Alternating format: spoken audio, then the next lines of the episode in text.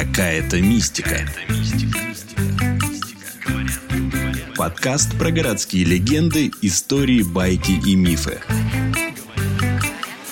Какая-то мистика. Три часа утра я собираюсь взорвать Кремль. От моей кавалерии остались жалкие остатки. Многие лошади на последнем издыхании. Это донесение Наполеона из Москвы в Париж. В 1812 году он в спешке покидал разоренную российскую столицу и отдал отчаянный приказ – взорвать и Кремль, и Покровский собор, также известный как Храм Василия Блаженного. Собор чудом был спасен от уничтожения. Такое за всю его историю случалось несколько раз. Рассказывает заведующая отделом Покровский собор Государственного исторического музея Татьяна Сарачева. Летом 1812 года вся Москва была на краю гибели – и в Покровском соборе, например, было решено вывести всю ризницу, то есть драгоценные предметы, облачения, самые ценные иконы было решено вывести в Вологодскую губернию, и это было сделано. Мы знаем, что во времена наполеоновского нашествия в нижнем ярусе Покровского собора в подклете были устроены даже конюшни, и стояли здесь наполеоновские солдаты. Дальше мы знаем о том, что начальнику артиллерии Ларри Буазьеру было приказано взорвать Покровский собор. Согласно одной из версий, приказ Наполеона звучал так. Снести все здания, находящиеся вокруг Кремля, и особенно мечеть с несколькими колокольнями. Возможно, многоглавой мечетью Наполеон называл храм Покрова на рву, собор Василия Блаженного.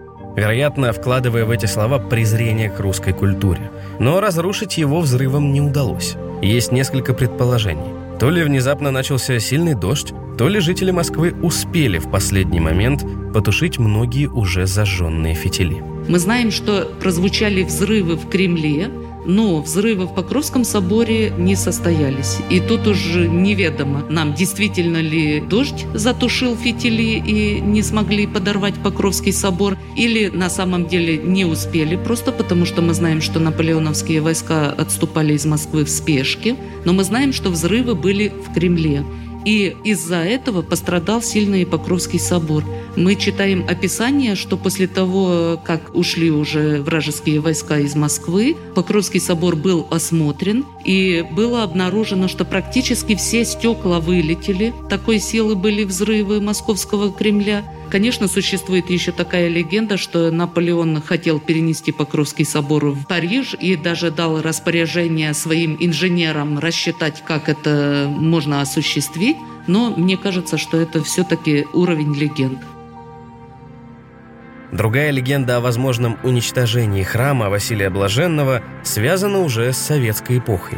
Якобы в 1930-е годы Лазарь Каганович предложил Сталину модель реконструкции Красной площади, которая освобождала место для масштабных парадов и движения автомобилей. Доказывая, что храм будет мешать машинам и демонстрациям, он неожиданно сорвал фигурку собора с площади, а ошарашенный Сталин якобы произнес историческую фразу «Лазарь, поставь на место!»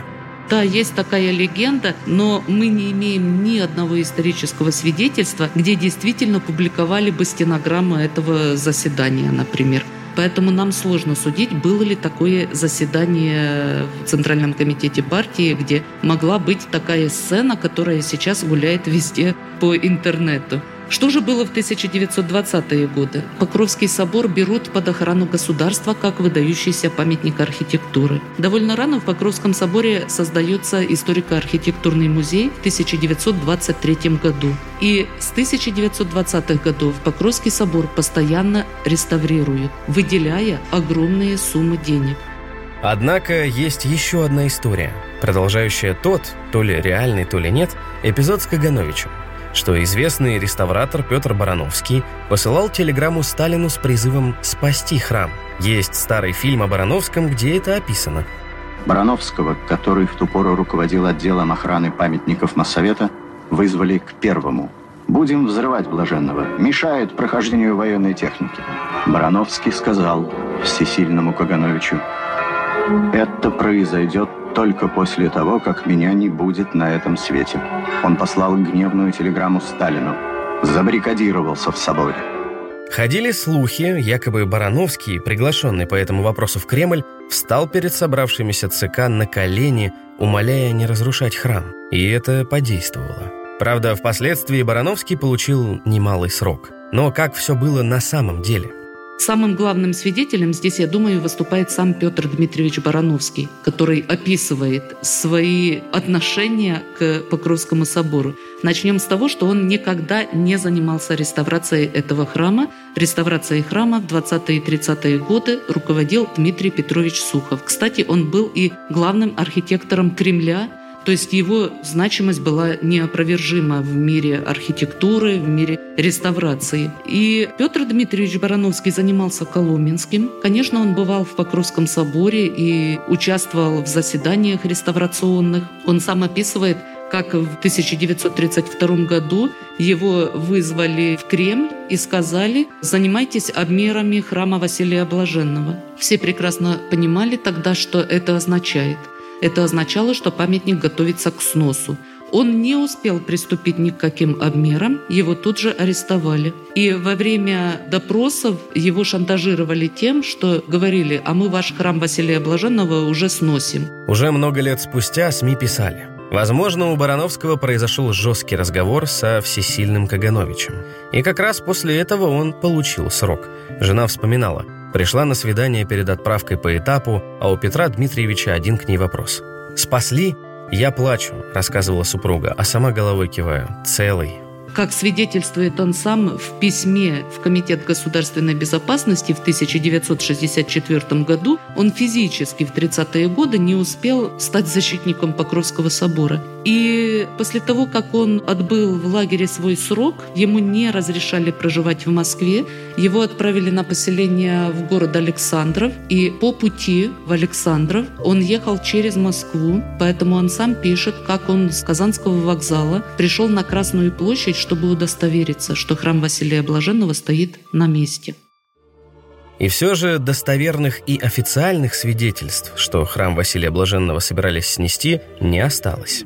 Существует очень много планов так называемой «Новой Москвы». Это общество 1920-х годов, которое разрабатывало архитектурные проекты благоустройства города, широкие магистрали, открытые площади, огромные высотки, которые в том числе должны были стоять и на месте ГУМа, здание наркомтяжпрома, которое было гигантским просто по сравнению с 64-метровым Покровским собором.